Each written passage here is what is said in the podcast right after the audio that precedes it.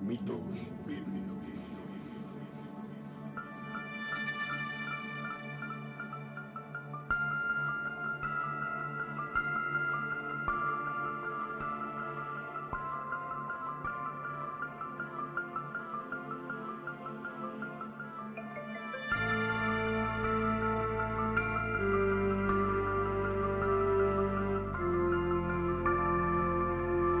Podcast de análisis y crítica postmodernista de mitos difundidos por textos religiosos, presentado por Oscar Garrido.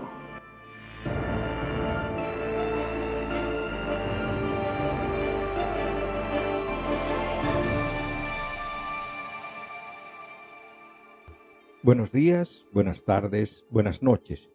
Bienvenidos al décimo octavo episodio del podcast Mitos Bíblicos. Yo soy Oscar Garrido, presentador del podcast y autor del libro La Biblia y otros mitos, un viaje al mundo del delirio. Es posible que me conozcas como Kierkegaard, un apodo que utilicé por mucho tiempo en Internet. Este episodio se está publicando después de casi cuatro semanas. Todo esto se debe a múltiples actividades que no me dejaron mucho tiempo para su producción. Cuando me desocupe, retornaré a la rutina de un episodio cada dos semanas, pero por el momento es más probable que, al menos durante este verano, los episodios vengan cada tres semanas. En este episodio nos concentraremos en analizar dos libros de la Biblia. El libro profético más largo de la Biblia, que es el del profeta Isaías, y un libro calificado por los cristianos como libro sapiencial, y que de verdad es una verdadera joya, tanto teológica como mitológica, el libro de Job. En sí, una de las preguntas más frecuentes y muy mal respondidas por los creyentes es, sin lugar a dudas, ¿quién escribió los diferentes libros de la Biblia? Por ejemplo, cuando preguntas quién escribió el Pentateuco, es decir, el Torá, los primeros cinco libros de la Biblia, la respuesta religiosa es casi siempre Moisés. Es más, en muchas traducciones bíblicas se lee en los títulos Génesis o el primer libro de Moisés, etc. El problema de esto es que el capítulo 34 del Deuteronomio relata la muerte de Moisés. Y medio que es un poco complicado eso de relatar la muerte de uno mismo. En realidad, en este texto, desde el Éxodo hasta el Deuteronomio, siempre se refieren a Moisés en tercera persona. Y yo, les digo, es bastante difícil escribir sobre uno mismo en tercera persona. En realidad, incluso en psicología, se dice que cuando una persona se refiere a sí misma en tercera persona, es porque está tratando de mentir sobre sí mismo. En realidad, y sobre todo, voy a hablar de manera muy detallada de todo esto en otro episodio. Se conocen que el Pentateuco ha sido escrito por, por lo menos cinco autores. Más que autores son fuentes. Es posible que algunas de esas fuentes no solo sea una persona, sino varias. Estas fuentes son de diferentes épocas y territorios. Los textos de estas fuentes han sido editadas y juntadas para producir el Torah por algunos editores. Estas fuentes son la fuente yavista, la fuente logista, la fuente sacerdotal y la fuente deuteronomista, más un quinto que sería el, los, editores. Han habido diferentes editores. Entre otras, la última, la fuente deuteronomista, es eh, la autora de casi la totalidad del Deuteronomio, pero también de la llamada historia deuteronomista, es decir, de los libros de Josué, jueces, primera de Samuel, segunda de Samuel, primera de Reyes y segunda de Reyes. En realidad, y esto lo vengo mencionando en varios episodios, la reforma deuteronomista es aquella en la que de manera violenta impusieron al pueblo de Judá el monoteísmo y en la que se inventaron la historia ficticia de un grandioso reino de Israel. Lo que se ve es que existe una diferencia entre la fuente deuteronomista y las otras fuentes del Pentateuco. Y es que en los relatos de las otras fuentes, los patriarcas adoraban a Dios donde sea. Pero en el Deuteronomio se empieza a hablar de el lugar el Señor tu Dios escogerá para dar culto. Y luego, en la historia deuteronomista, en los libros de Reyes, se condena cualquier altar fuera del templo de Jerusalén. El núcleo del libro del Deuteronomio parece ser un invento del rey Josías para justificar sus reformas religiosas y políticas, conocidas como la reforma deuteronomista. De este modo, el encuentro del libro de la ley en el templo por parte de Gelcías es claramente un engaño para justificar las reformas del rey. Segunda de Reyes, capítulo 22, versículo 8.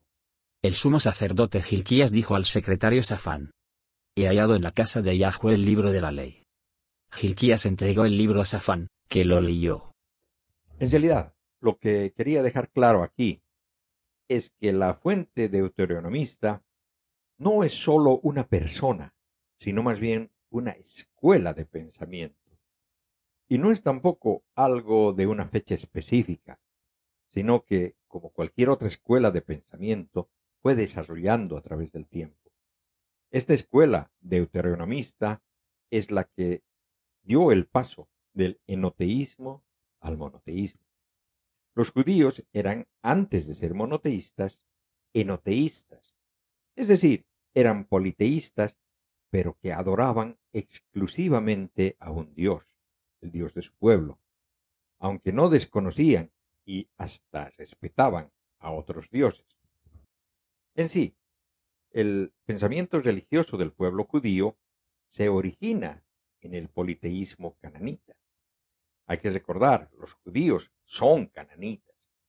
La mitología cananita tenía como dios principal al dios El, traducido en la Biblia al español a el Altísimo. Y tenía él varios hijos, a los que les reparte las naciones, tocándole a los judíos Yahweh. Deuteronomio capítulo 32 versículos 8 y 9.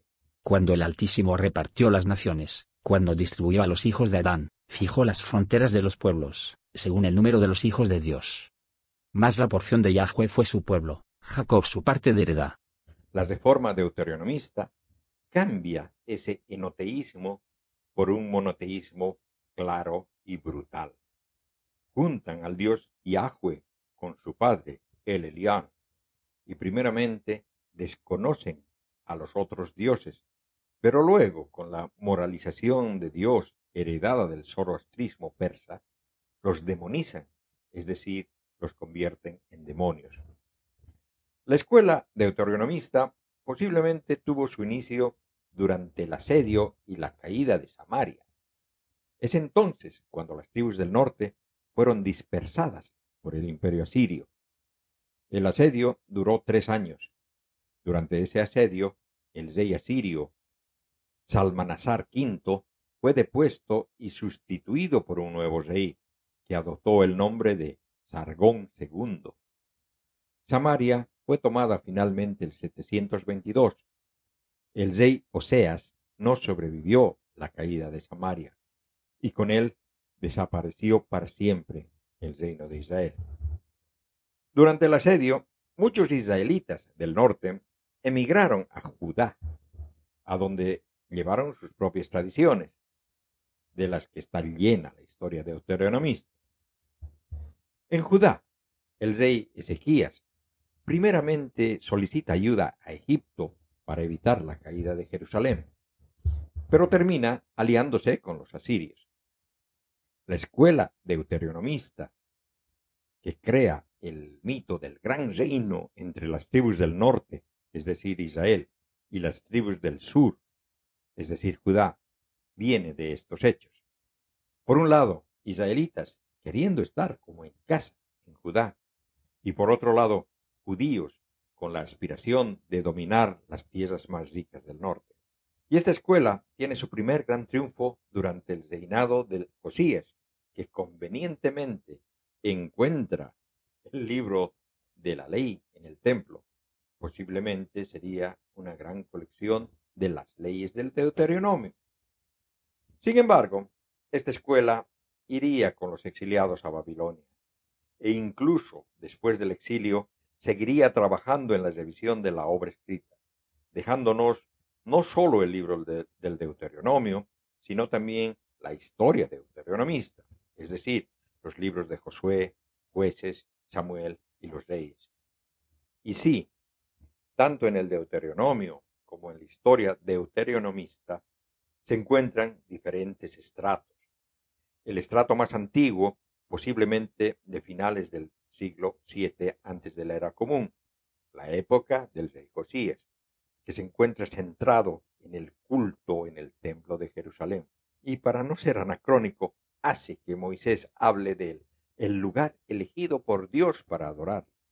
Deuteronomio capítulo 12, versículo 5. Sino que solo vendréis a buscarle, al lugar elegido por Yahweh, vuestro Dios, de entre todas las tribus, para poner en él la morada de su nombre. El segundo estrato reflejaría el exilio. El autor exiliado exhorta y consuela a sus compañeros de tribulación por la boca de Moisés. Deuteronomio capítulo 12, versículos 8 y 9. No haréis lo que nosotros hacemos aquí hoy, cada cual lo que le parece bien. Porque todavía no habéis llegado al lugar de descanso, y a la heredad que Yahweh tu Dios te da. Y por último, un estrato del siglo V antes de la era común, en la época persa, en la que se invita a separarse de los paganos. Deuteronomio capítulo 12, versículos 2 y 3. Suprimiréis todos los lugares donde los pueblos que vais a desalojar han dado culto a sus dioses, en lo alto de los montes, en las colinas, y bajo todo árbol frondoso. Demoleréis sus altares, romperéis sus estelas, quemaréis sus cipos, derribaréis las esculturas de sus dioses, y suprimiréis su nombre de este lugar. En la historia deuteronomista van desde el estrato que justifica la dinastía davídica y la política de conquistas del rey Josías en el siglo VII antes de la era común, llegando al último estrato en la que se resalta el segregacionismo, el monoteísmo contra del enoteísmo anterior y la consideración de la diáspora como la verdadera comunidad judía en el siglo IV antes de la era común. Pasa algo muy similar con el libro de Isaías, que si preguntas a los creyentes más fundamentalistas te dirán que fue escrito por el profeta Isaías en su totalidad, aunque un análisis textual similar al que se hizo en el Pentateuco nos señala al menos tres autores y quizá más. El libro de Isaías es de lejos el más largo del Antiguo Testamento.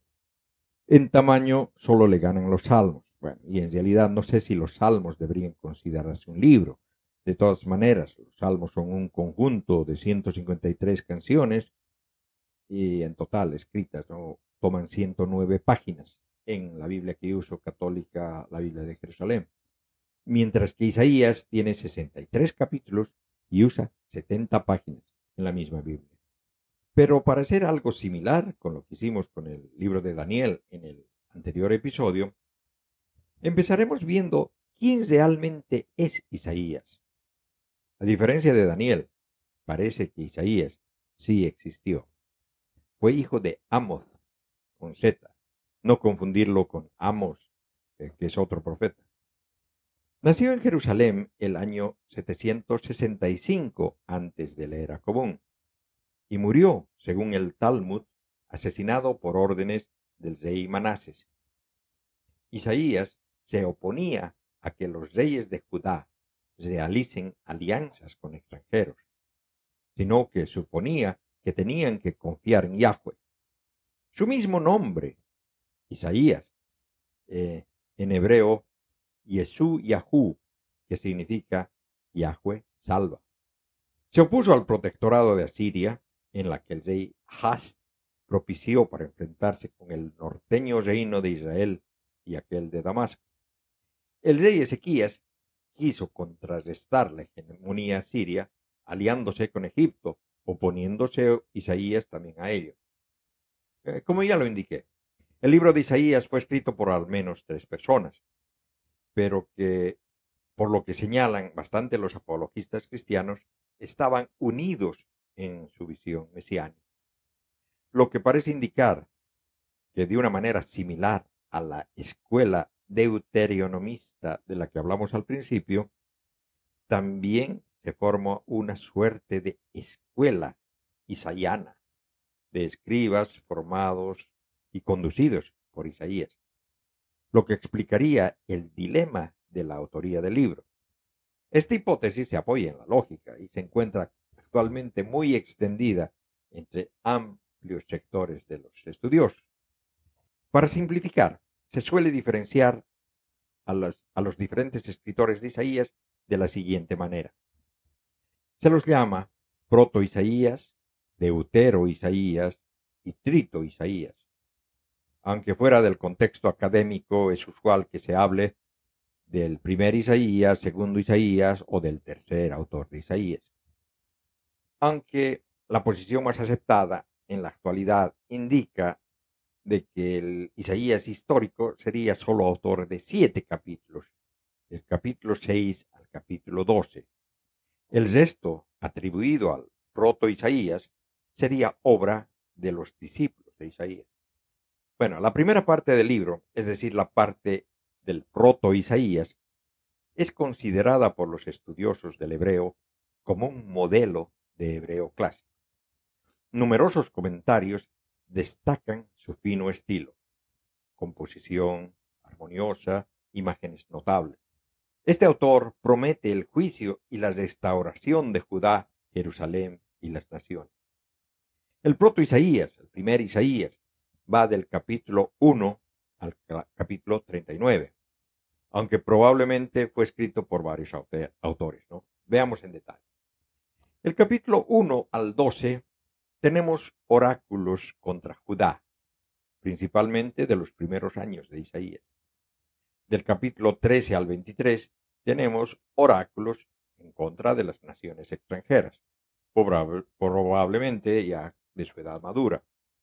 Los capítulos 24 al 27 contienen el llamado Apocalipsis de Isaías y con gran probabilidad fue añadido en fecha muy posterior.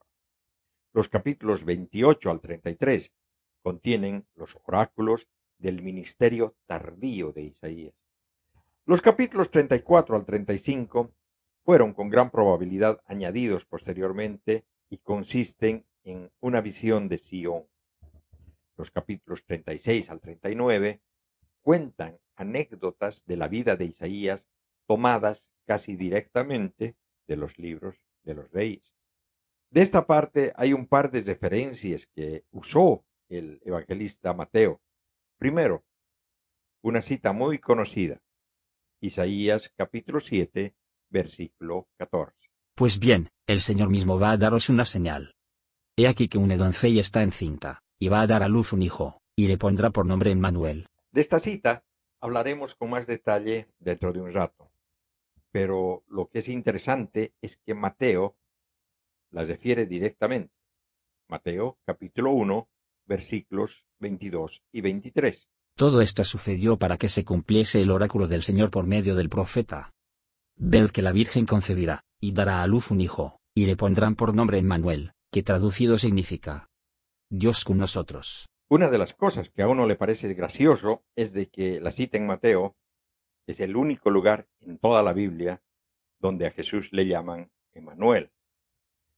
La otra referencia que hace Mateo a Isaías es una realmente rebuscada en realidad nos muestra la manera en la que fueron creadas el mito de Cristo.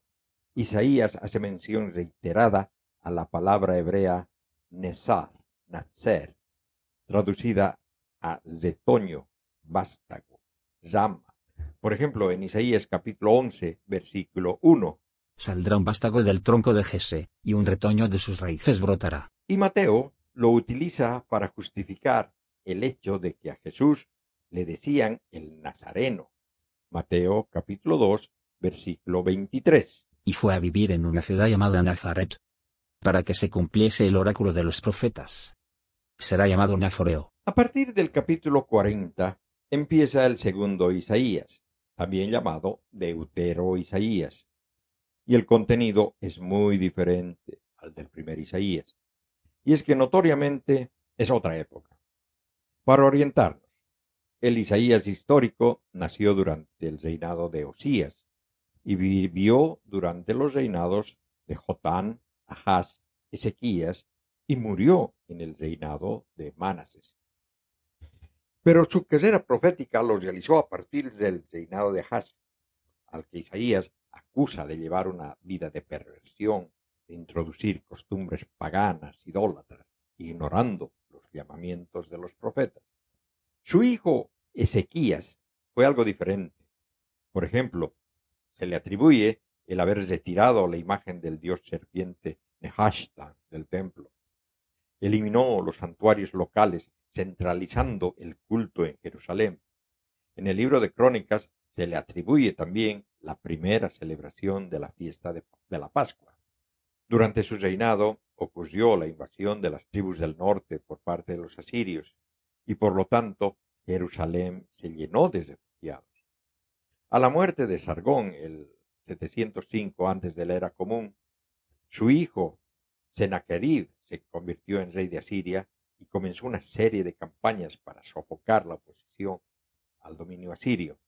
Entonces Ezequías tuvo que enfrentarse a la invasión de Judá. La campaña de los asirios en contra de Judá se relata en la prisma de Sennacherib y en el Antiguo Testamento, y ambos coinciden en varios puntos. Ezequías no se subyugó a Sennacherib. Ezequías terminó pagando tributo a Sennacherib, lo cual me parece contradictorio. Lo que es obvio, y es en lo que se refieren los relatos, es quién obtuvo la victoria. Según el crisma de Sennacherib, Sennacherib encerró a Ezequías en Jerusalén como un pájaro. Y después, sin detallar lo que ocurrió en Jerusalén, dice que Ezequías le pagó el tributo. Pero según el Antiguo Testamento, Sennacherib rodeó la ciudad. Ezequías clamó a Yahweh, quien les respondió por medio del profeta Isaías. Yahweh envía un ángel que mata ciento ochenta mil soldados asirios que acampaban fuera de Jerusalén. Y a pesar de las bajas, Ezequías pagó el tributo a Sennacherib. Para ver lo, lo dramático del relato, Isaías capítulo 37, versículos 36 y 37. Aquella misma noche salió el ángel de Yahweh, e hirió en el campamento asirio, a ciento ochenta y cinco mil hombres. A la hora de despertarse, por la mañana, no habían más que cadáveres. Sennacherib, rey de Asiria, partió y, volviéndose, se quedó en Nínive. El segundo Isaías, en cambio, viene como 200 años después, durante el exilio babilónico, y describe cómo Dios va a hacer Jerusalén el centro de su gobierno para todo el mundo a través de un Salvador llamado el Mesías, que destruirá a su opresor, en este caso Babilonia. Este Mesías es el rey persa Ciro el Grande, que no es más que un agente que trae el reinado de Yahweh. Isaías capítulo 45, versículo 1. Así dice Yahweh, a su ungido Ciro, a quien he tomado de la diestra, para someter ante él a las naciones, y desceñir las cinturas de los reyes, para abrir ante él los batientes, de modo que no queden cerradas las puertas. El hecho de que Isaías del siglo VIII antes de la era común, conozca por nombre al emperador persa del siglo V que derrotaría a los babilonos, es realmente absurdo. Es como encontrar, digamos, un escrito de Nostradamus que hable por nombre y apellido de Vladimir Putin, o un escrito de Simón Bolívar comentando sobre la música de Pink Floyd. Sin embargo, aún hay fundamentalistas que creen que este libro fue escrito por una sola persona el siglo, el siglo VIII antes de la era común. El deutero Isaías habla en contra de los líderes corruptos y por los más desfavorecidos y las raíces de la rectitud y la santidad de Dios antes que del pacto de Israel. Y también contiene la primera declaración clara de monoteísmo en el Antiguo Testamento. Isaías capítulo 44, versículo 6. Así dice Yahweh el Rey de Israel, y su Redentor, Yahweh Sebaot. Yo soy el primero y el último, fuera de mí, no hay ningún Dios. Este modelo de monoteísmo se convirtió en la característica definitiva del judaísmo post-exilio y la base para el cristianismo y el islam. El trito Isaías o tercer Isaías, que va desde el capítulo 55 al capítulo 66, es más bien una recolección de oráculos de profetas desconocidos en los años inmediatamente después del regreso de Babilonia. Es similar a los salmos, que como sabemos es una colección de canciones, o del libro de los proverbios, que es una colección de proverbios. Estos capítulos contienen diferentes oráculos. Son una colección de oráculos. Como ya mencioné, el libro de Isaías tomó por su ideología mesiánica un papel importante en la creación del cristianismo. Una de las características del cristianismo por su acercamiento a la sociedad gentil es que usaron la Septuaginta.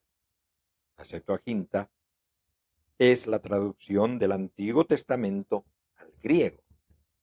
Esta traducción se la hizo, como uno puede imaginarse, en el periodo helenístico. Comenzaron con la traducción del Torá, es decir, el Pentateuco, entre el 285 y el 245 antes de la era común. Y terminaron toda su, la traducción entre el 150 y 130 antes de la era común. Y claro, con las traducciones vienen los primeros errores, que pueden llegar a ser horrores. Y uno de ellos es la cita de la que ya hablamos más antes, Isaías capítulo 7, versículo 14. Pues bien, el Señor mismo va a daros una señal. He aquí que una doncella está encinta, y va a dar a luz un hijo, y le pondrá por nombre Emmanuel. Esta es la traducción que tenemos en la Biblia de Jerusalén Católica. Si vemos la versión protestante, Reina y Valera, tendríamos Isaías capítulo 7, versículo 14. Por tanto, el Señor mismo os dará señal. He aquí que la Virgen concebirá, y dará a luz un hijo, y llamará su nombre Emmanuel. Dios con nosotros. Lo que realmente es grave es que en Isaías, la Septuaginta utiliza la palabra griega parthenos para traducir el hebreo alma. Y lo que es grave es que la palabra alma es simplemente como ahora la colocan en la Biblia de Jerusalén, doncella, es decir, mujer joven, adolescente, en edad de matrimonio. Eso desde luego para la época. Mientras que parthenos significa virgen, es decir, una mujer que nunca ha tenido relaciones sexuales. Hay que notar que una doncella, alma, puede no ser virgen. De hecho, me parece que hay en algún proverbio en el que se habla de una doncella prostituta. De todas maneras, esta mala traducción es el origen del mito de la virginidad de María, la madre de Jesús. Y es que Mateo hace referencia a esta profecía, entre comillas, Mateo capítulo 1, versículos 22 y 23. Todo esto sucedió para que se cumpliese el oráculo del Señor por medio del profeta.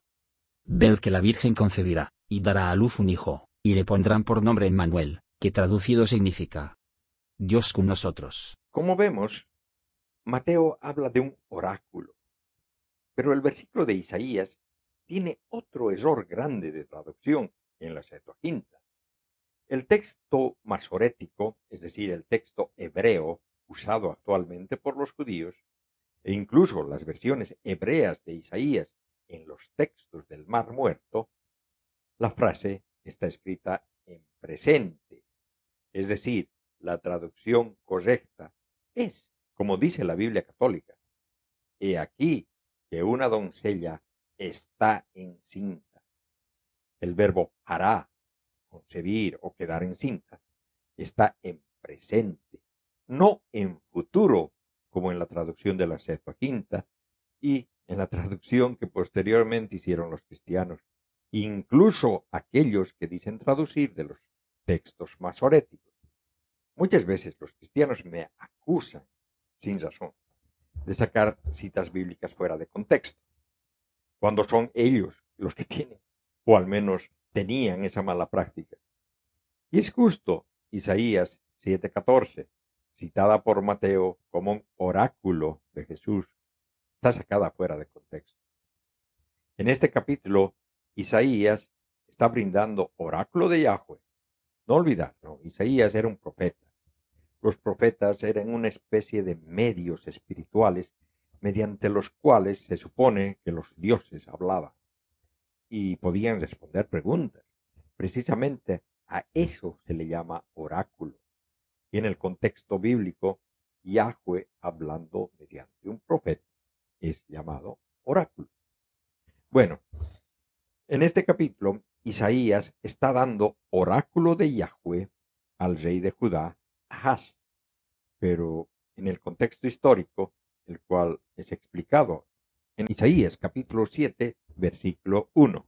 En tiempo de Haz, hijo de Jotam, hijo de Afías, rey de Judá, subió Rasón, rey de Aram, con Pecaj, hijo de Remalías, rey de Israel, a Jerusalén para atacarla, mas no pudieron hacerlo. Es decir, Aramea, bueno, llamada aquí Aram, con Israel, esa tribu del norte con capital Samaria, se juntaron para atacar Judá. Por otro lado, se supone que Haz, según el libro de Isaías, en el segundo libro de Reyes, siguió una vida de perversión, introduciendo muchas costumbres paganas, idólatras, ignorando los llamamientos de Isaías, Oseas y Miqueas. Pero esto no impidió que Yahweh quisiera evitar la caída de la casa de David. El asunto es que el oráculo no termina en el nacimiento de Emanuel, sino que va más allá. Y desde luego, ahí uno se da cuenta que se trata de una predicción cercana y no algo que se espera ocurriría cinco siglos después. Leemos un par de versículos más y veremos a lo que me refiero. Isaías capítulo 7, versículos 14 al 16. Pues bien, el Señor mismo va a daros una señal. He aquí que una doncella está encinta, y va a dar a luz un hijo, y le pondrá por nombre Emmanuel. Cuajada y miel comerá, hasta que sepa rehusar lo malo, y elegir lo bueno. Porque antes que sepa el niño rehusar lo malo, y elegir lo bueno, será abandonado el territorio, cuyos dos reyes te dan miedo. Primero, el versículo 15 dice que Emanuel comerá cuajada y miel. En otras versiones se dice mantequilla y miel, pero yo supongo que habla de cuajada, que es un producto lácteo cremoso que se obtiene de cuajar la leche y separarla del suero. De todas maneras, se habla de alimentos para un niño que se ha destetado y que simboliza la habilidad de un infante para discernir entre lo bueno y lo malo, algo que por razones teológicas no podría referirse a Jesús. Y obviamente el hecho de que el niño vaya a ser abandonado en, los territorios de Aramea y Samaria tampoco puede referirse a Jesús. De hecho, la mayor parte de los académicos del Antiguo Testamento e historiadores están seguros de que este oráculo se refiere al nacimiento de Ezequías, hijo de Ahaz, y posiblemente haya sido escrito mucho después de los hechos. Cabe recalcar que el libro de Isaías ha influido mucho en el cristianismo. De hecho, los pasajes más conocidos de Isaías son conocidos precisamente por el uso que le han dado los cristianos desde el versículo del nacimiento virginal usado por el evangelista Mateo. Isaías es además citado por Pablo en la epístola de Gálatas y por muchos de los llamados padres de la iglesia. Las ideas principales del libro de Isaías son Dios es santo e Isaías su profeta. Las tribulaciones del pueblo son consecuencia de sus pecados. Así es como lo explican la destrucción del templo y el exilio a Babilonia. El verdadero judaísmo saldrá de los sobrevivientes de este castigo. Isaías canta para las generaciones sucesivas la gloria de ese renacimiento. Solo Dios salvará a Israel y no alianzas políticas. La injusticia social es repugnante a los ojos del Señor. La justicia perfecta solo se logrará después de la llegada del Mesías, del, como ya lo dijimos, el segundo Isaías pensaba que era Ciro, el rey de Persia, que permitió el retorno de los judíos a Jerusalén y la reconstrucción del templo. Terminamos el episodio hablando del libro de Job, que para realmente entenderlo uno tiene que darse cuenta de que en realidad Job no es un libro, sino el resultado de unir dos obras literarias y una de ellas con una interpolación. Es decir, tenemos al menos tres diferentes autores, cada uno de ellos con ideas diferentes de lo que le pasa a Job, llegando incluso a ser contradictorios, aunque claro, esas contradicciones pueden fácilmente ser armonizadas. Déjenme explicar cuáles son esas partes y cuáles son los puntos de vista expresados. La primera parte es la parte más conocida de la obra, la famosa escena de la reunión del Consejo Divino, los hijos de Dios. Una escena que se repite bastante en las mitologías cananitas y hebreas antiguas y que aparecen no solo en la Biblia, sino en los textos ugaríticos como en los descubiertos en, en Rashambra. Estas descripciones son tan, tan conocidas. Todos saben de lo que estoy hablando, ¿no? Em, aparecen en todas las mitologías, en otras mitologías también, ¿no? Por ejemplo, se repiten a lo largo de la Iliada y la Odisea. Hay reuniones periódicas del Consejo Divino, donde el rey de los dioses se reúne con sus hijos, dioses menores, de cada nación, una especie de Naciones Unidas, ¿no? Aunque más bien parecería ser una reunión de la mesa administrativa del gobierno celestial. Con la monoteización de la religión judía, los dioses menores son transformados en ángeles. Y entre ellos está el Satán. Observar, el Satán es un cargo, no un nombre propio. Esta entidad es el adversario, que es lo que significa a Satán. Y tengo que aclarar aquí que comparando las tres Biblias diferentes que uso, la única que traduce correctamente el artículo y se refiere a el Satán como el Satán es la Biblia católica, la Biblia de Jerusalén. La Reina y Valera protestante y la Watchtower de los Testigos de Jehová traducen el Satán como Satanás y lo usan como nombre propio.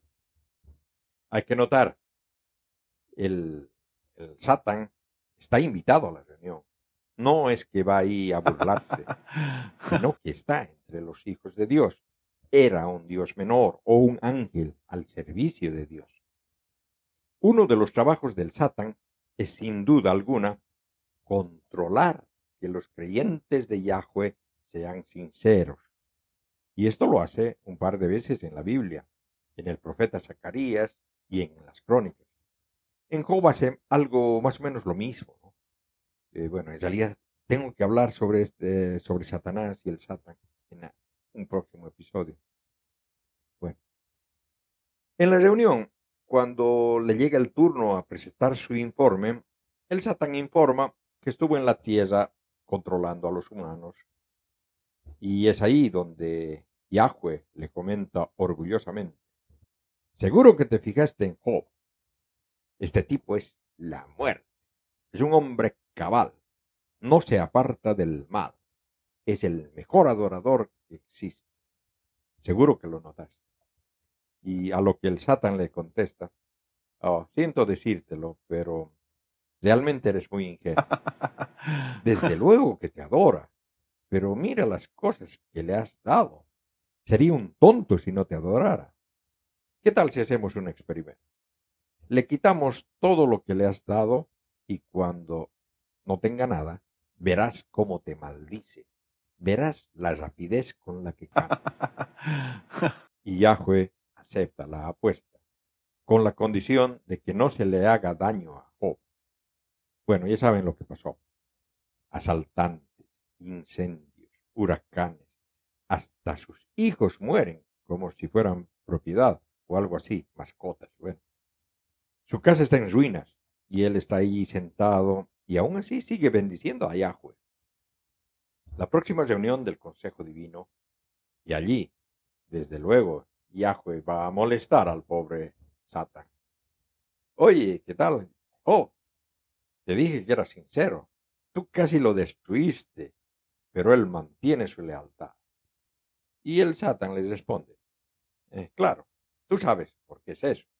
Tú me amarraste las manos con eso de que no podía hacerle daño a él. Si me dejas hacerle daño a su persona misma, verás cómo te maldice que yo tenía razón desde un principio. A lo que Yahweh les responde, ok, haz lo que tú quieres, pero no lo mates. Y esto me recuerda a un tinku boliviano, se llama Celia. Que me maten, que me maten, Celia, pero que no me maltraten, Celia, ay, sí, ay, Sarita. Que me maten, que me maten, Celia, pero que no me maltraten, Celia, ay, sí, ay, Sarita. Bueno, aquí está la cosa al revés. Que le maltraten, que lo maltraten, pero que no lo maten. Bueno, entonces el Satan le hace salir a Job una llaga de pies a cabeza. Cosa que hasta su mujer le dice, ya, Job, lo que tienes que hacer es maldecir a Dios y morir. Y es allí donde las cosas cambian completamente. Pero mm, no, no hablamos de eso porque esta parte está compuesta por estos capítulos. Luego falta algo en el medio. Bueno, porque han sido reemplazadas por otra, por otra parte, ¿no? La segunda parte de otro autor. Ese autor reaparece, este autor reaparece en el capítulo 42, en los versos 7 al 17, donde Yahweh aparece como un ventarrón. Y eso es claro, Yahweh como su contraparte cananita Baal es un dios de las tormentas. Y bueno, allí Yahweh riñe a los amigos de Job porque ellos no hablaron bien de él y les da como penitencia sacrificar a algunos animales. Pero está orgulloso de Job y le devuelve con creces las cosas que perdió, hasta a sus hijos. No es claro si los hace resucitar o si simplemente los reencarna. Bueno, la moraleja de este autor es sin duda, si cosas malas pasan a gente buena, uno debe asumir que es una prueba, algo que notoriamente hacen con frecuencia los cristianos, muchos de los cuales viven toda su vida como una gran prueba. Pero otra es la enseñanza del drama poético de Job, que es el resto del libro de Job, la parte central del capítulo 3 al 43, menos el 32 al 37. Y es que aquí donde los amiguitos de Job viajan a consolarle, pero la manera en la que lo hacen refleja la teología antigua, aquella que se encuentra en el libro de los Proverbios, que dice que Dios siempre va a premiar a las personas buenas y honestas, que el portarse bien es garantía para que nada malo te pase, pues Dios no castiga a los que le hacen caso. Entonces dicen a Job, mira Job, em, sabemos que de alguna manera has pecado, has ofendido a Dios, y sería lo mejor que lo reconozcas y te arrepientas para que deje de pasarte tantas desgracias. Los tres le dicen más o menos lo mismo, de una u otra manera, pero Job les responde, desearía que las cosas fueran tan simples, desearía saber qué es lo que hice mal para poder arrepentirme, pero no sé, en realidad no he cometido ningún error. Parece que Dios me está acosando sin motivo. Quisiera saber sus motivos para poder arreglar esta situación, pero yo estoy seguro de mi inocencia. Y si yo pudiera, llevaría a Dios a un juicio y cualquier juez decidiría a mi favor. Dios es un acosador. Bueno, Al final de esto es que Yahweh aparece y fanfarronea sobre lo que se supone él hizo en la creación y lo que se supone que hace. Nombra algunos fenómenos naturales. ¿Sabes por tú por qué las aves emigran? ¿Qué es lo que mantiene a las Pleiades juntas en una constelación? Pero lo hace de una manera tan mitológica que es realmente un alucine. Menciona no solo su lucha contra Leviatán, el dragón de las siete cabezas, en lo que se conoce como el mito de la lucha contra el caos, similar a Marduk contra Tiamat o de Baal contra Lotán, sino también pregunta sobre cómo logró dominar a Behemoth, el caótico monstruo del desierto. Para ejemplificar, les doy algunas citas. Yo, capítulo 38, versículos 1 al 13. Yahweh respondió a Job desde el seno de la tempestad y dijo, ¿Quién es este que empaña el consejo con razones sin sentido? Ciñe tus lomos como un bravo, voy a interrogarte, y tú me instruirás. ¿Dónde estabas tú cuando fundaba yo la tierra? Indícalo, si sabes la verdad. ¿Quién fijó sus medidas? ¿Lo sabrías? ¿Quién tiró el cordel sobre ella? ¿Y sobre qué se afirmaron sus bases? ¿Quién asentó su piedra angular, entre el clamor a coro de las estrellas del alba, y las aclamaciones de todos los hijos de Dios? ¿Quién encerró el mar con doble puerta, cuando del seno materno salía borbotando, cuando le puse una nube por vestido, y del nubarrón hice sus pañales, cuando le tracé sus linderos, y coloqué puertas y cerrojos? Llegarás hasta aquí, no más allá. Le dije, aquí se romperá el orgullo de tus olas. Has mandado, una vez en tu vida, a la mañana, has asignado a la aurora su lugar, para que agarre a la tierra por los bordes, y de ella sacura a los malvados. Y así continúa durante cuatro capítulos. Job, capítulo 38, versículos 28 al 41. ¿Tiene padre la lluvia? ¿Quién engendra las gotas de rocío? ¿De qué seno sale el hielo?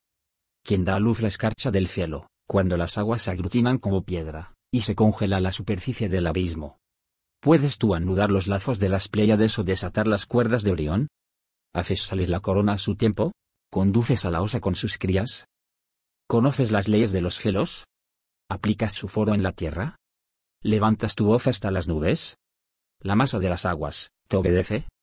A tu orden, los relámpagos parten, diciéndote, aquí estamos. ¿Quién puso en el ibis la sabiduría? ¿Quién dio al gallo inteligencia? ¿Quién tiene pericia para contar las nubes? ¿Quién inclina los odres de los cielos? Cuando se aglutina el polvo en una masa y los terrones se pegan entre sí? ¿Cazas tú acaso la presa a la leona?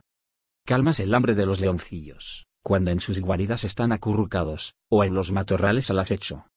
¿Quién prepara su provisión al cuervo, cuando sus crías gritan hacia Dios, cuando se estiran faltos de comida? Y claro, las menciones mitológicas de tanto Behemoth. Yo, capítulo 40, versículos 15 al 18. Mira Behemoth, criatura mía, como tú. Se alimenta de hierba como el buey. Mira su fuerza en sus riñones, en los músculos del vientre su vigor. Atiesa su cola igual que un cedro, los nervios de sus muslos se entrelazan. Tubos de bronce son sus vértebras, sus huesos, como barras de hierro. La mención a Leviatán, Job, capítulo 40, versículos 25 al 29. Y a Leviatán. ¿Le pescarás tu anzuelo? ¿Sujetarás con un cordel su lengua? ¿Harás pasar por su nariz un junco? ¿Taladrarás con un gancho su quijada? ¿Te hará por ventura largas súplicas? ¿Te hablará con timidez? ¿Pactará contigo un contrato de ser tu siervo para siempre? ¿Jugarás con él como con un pájaro, o lo atarás para juguete de tus niñas? Estos últimos versículos se encuentran con otra numeración en las Biblias de los protestantes. Estas se encuentran en Job capítulo 41, versículos 1 al 5. Al final, Job queda virtualmente sin respuesta. En sí, lo que dice Yahweh es que Job no puede siquiera entender cómo funciona la naturaleza y por lo tanto no podrá entender el accionar de Dios. Dios está muy encima del simple intelecto de Job, a lo que Job humildemente le da la razón. Esa es una nueva teología, que es mucho más compleja que la anterior y posiblemente deriva de los horrores de la invasión de Nabucodonosor y la destrucción de Jerusalén y de la diáspora. La gente seguramente se preguntaba, ¿qué hemos hecho mal? ¿Por qué se nos está castigando? Y esta es una manera de responder. En sí, no podemos entender el accionar de Dios, lo cual, desde el punto de vista teísta, conforta, ya que la alternativa sería que Dios nos está jodiendo personalmente, así, nada más. La moraleja aquí es que uno no tiene que asumir, conocer lo que Dios va a hacer o lo que Dios quiere hacer, sino que humildemente aceptar que no podemos entender a Dios. Esta parte es una de las partes con mayor valor teológico de la Biblia. Bueno, a alguien no le gustó mucho esa teología o pensó que todavía había un aspecto que no se había tomado en cuenta y es el aspecto educacional de los sufrimientos y agregó una parte del texto, los llamados discursos de Eloju, donde a decir verdad el aspecto educacional de los sufrimientos aparecen de manera superficial, ya que el resto trata de mantener la posición de que Dios es siempre justo, haga lo que haga. Sea como sea, esta interpolación es la más obvia de todas las conocidas en la Biblia. Resumen. Tenemos a Job como un libro compuesto de diferentes partes contradictorias entre ellas. La primera, el Job tradicional, compuesta por los capítulos 1 y 2, más el capítulo 42 del verso 7 al final, en lo que se dice que si sufres y piensas que no te lo mereces, está ok, es un test.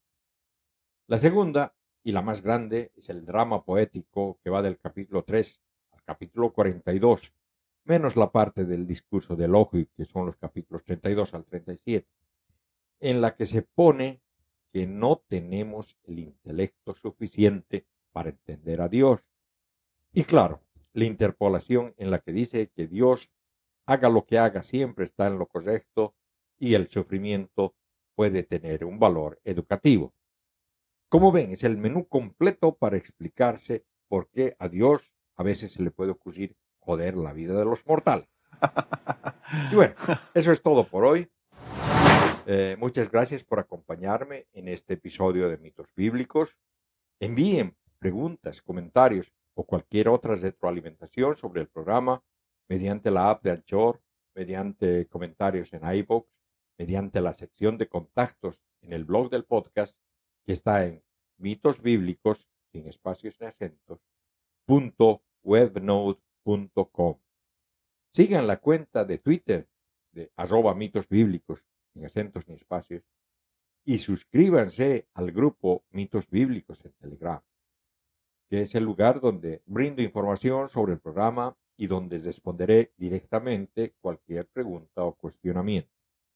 Mitos Bíblicos se distribuye a las más importantes plataformas digitales.